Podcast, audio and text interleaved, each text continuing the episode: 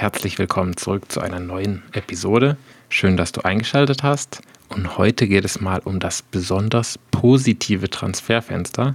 Und da habe ich einfach mal mein Mathe-Genie ausgepackt, habe minus vier Abgänge mh, plus zwei Zugänge, all in all, also ein sehr positives Transferfenster.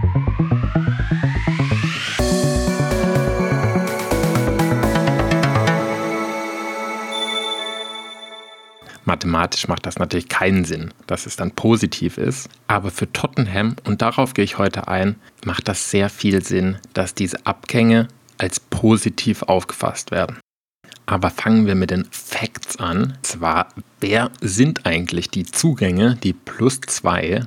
Beide Spieler sind von Juventus gekommen und dabei handelt es sich einerseits um Bentancur aus Uruguay, der laut FODMOB einen Marktwert von 26 Euro hat. Und dann noch Kulusewski, ein Schwede, der hier angegeben einen Marktwert von 33 Millionen Euro hat. Bentancur ist ein zentraler Mittelfeldspieler und da haben wir aktuell Skip und Heuberg, die so relativ defensiv orientiert sind, also so Sechser. Und dann noch Wings, der ein bisschen offensiver ist, aber nicht so immer seine Leistung abrufen kann. Heuberg, der ja auch diese Box-to-Box-Rolle übernehmen kann, ist manchmal ein bisschen unsicher am Ball, vor allem wenn er stark gepresst wird. Und Bentancur soll anscheinend sehr pressresistent sein. Ich könnte mir also vorstellen, dass gegen sehr starke Gegner dann Skip und Heuberg spielen und ein bisschen defensiver ausgerichtet und dann gegen schwächere Gegner würde man dann vielleicht auf Skip und Bentancur setzen. Aber wir werden sehen, hilft jetzt auch nicht darüber zu spekulieren, ohne wirklich Wissen zu haben, wie der sich im Team einfindet, was der für Fähigkeiten hat. Und deswegen einfach mal schauen. Kurz noch zu Kulusewski, für den gilt natürlich das Gleiche. Weiß ich auch nicht genau, wie der spielen wird, aber er hat auf jeden Fall einen Körperbau um in der Premier League mitzuhalten. Und er spielt offensiv. Anscheinend kann er auch als Rechtsaußen spielen. Das heißt, ich bin sehr gespannt.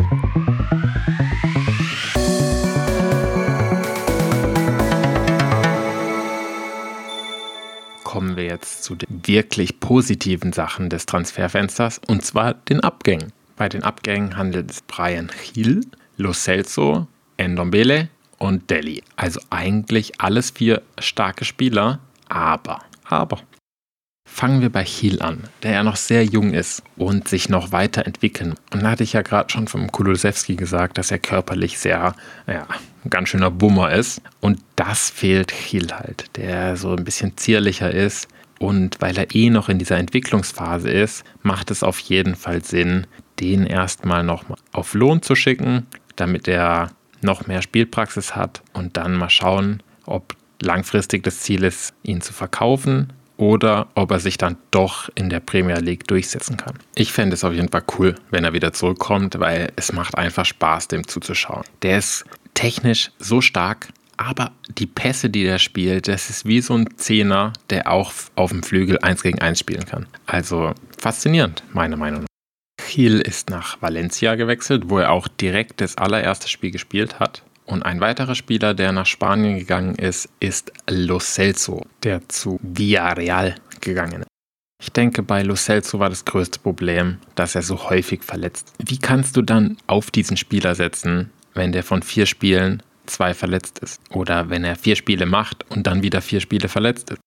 Wenn man das jetzt mit Heuberg vergleicht. Der war letzte Saison in der Premier League jede Spielminute verfügbar. Ja, mehr gibt es dazu auch nicht zu sagen. Kommen wir lieber zu Endombele, der zu Olympique Lyon gegangen ist. Und ja, das ist wirklich frustrierend meiner Meinung nach, weil ich bin großer Fan von Endombele. Der hat so schöne Spielzüge gehabt, so schöne Momente, aber anscheinend zeigt er einfach keinen Einsatz. Und Ja, was willst du mit so einem Spieler machen? Egal wie viel Talent er hat, wenn er nicht die Workrate dazu hat, also nicht den Einsatz zeigt, nicht arbeitet, dann bringt er dir im Team. Das ist also ein großer Erfolg, dass er jetzt weg ist, weil der verdient 200.000 Pfund die Woche. 200.000 Pfund die Woche. Also fast eine ganze Million oder eine Million Euro im Monat, die da einfach, ja, einfach weg sind. Und jetzt der letzte Spieler, Delhi. Das ist wahrscheinlich der Spieler, der den Tottenham-Fans am meisten wehtut, dass er gegangen ist. Aber ich glaube, jeder Tottenham-Fan stimmt auch zu, dass es für ihn Zeit wurde, einfach mal ein neues Umfeld zu haben, eine neue Herausforderung und vielleicht auch einfach ein Team, wo er so seine Rolle finden kann. Weil aktuell bei Tottenham hat er irgendwie in keine Rolle so richtig reingepasst. Mal schauen, was Lampard aus ihm rausholt in Everton. Und hoffen wir, dass er wieder zu alter Leistung zurückfindet, dass er viel spielt. Nicht nur, weil es dann viel Geld gibt für Tottenham, sondern auch, weil man das ihm auch einfach, einfach gönnt.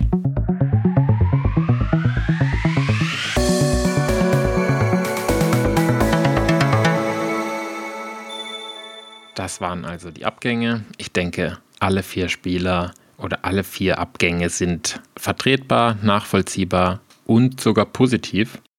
Ein Faktor noch, auf den ich eingehen will, ist, dass wir ja aus der UEFA Confederates League jetzt offiziell auch ausgeschieden sind. Wir legen keinen Einspruch ein. Das hat halt auch den positiven Effekt, dass wir nicht so eine krasse Belastung haben. Also nicht für die nächsten drei, vier Monate zwei Spiele die Woche. Da brauchst du natürlich dann diesen Kader, diese Tiefe.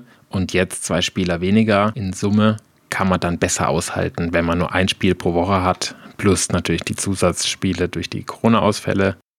Ich persönlich finde ja immer noch sehr schade, dass Adama doch nicht zu Tottenham gekommen ist, sondern zu Barcelona gegangen ist. Okay, kann man machen, muss man aber nicht. Aber gut, ich habe mich damit abgefunden. Vielleicht wäre das auch ein bisschen teuer gewesen, 20 Millionen Pfund für so ein Experiment, ob Adama auch rechts äh, Wingback spielen kann. Aber ja, hm, trotzdem ein bisschen schade. Aber gut, wir sind hier positiv und ja, ich bin gespannt, wie die zwei Neuen sich jetzt einfinden, wie das ähm, weitergeht. Und das erste Spiel war jetzt ja am Wochenende schon gegen Brighton. Ich fand, das sah fantastisch aus, wie wir gespielt haben. Kane zwei Tore, wobei das eine ging ganz klar auf Sonstkappe. Dann Bergwein hätte eigentlich auch noch ein Tor machen müssen. Dann hätte Kulusewski sogar seine erste Vorlage schon gehabt. So oder so, ich fand spielerisch sah das super aus. Und ja, das Rennen um Platz 4 wird jetzt richtig spannend. Ich finde, Tottenham ist in einer guten Ausgangsposition. Morgen müssen wir erstmal gegen Southampton gewinnen. Da drücken wir natürlich die Daumen und dann melde ich mich wieder mit einer etwas spielorientierten Episode. Euch eine gute Zeit bis dahin und come on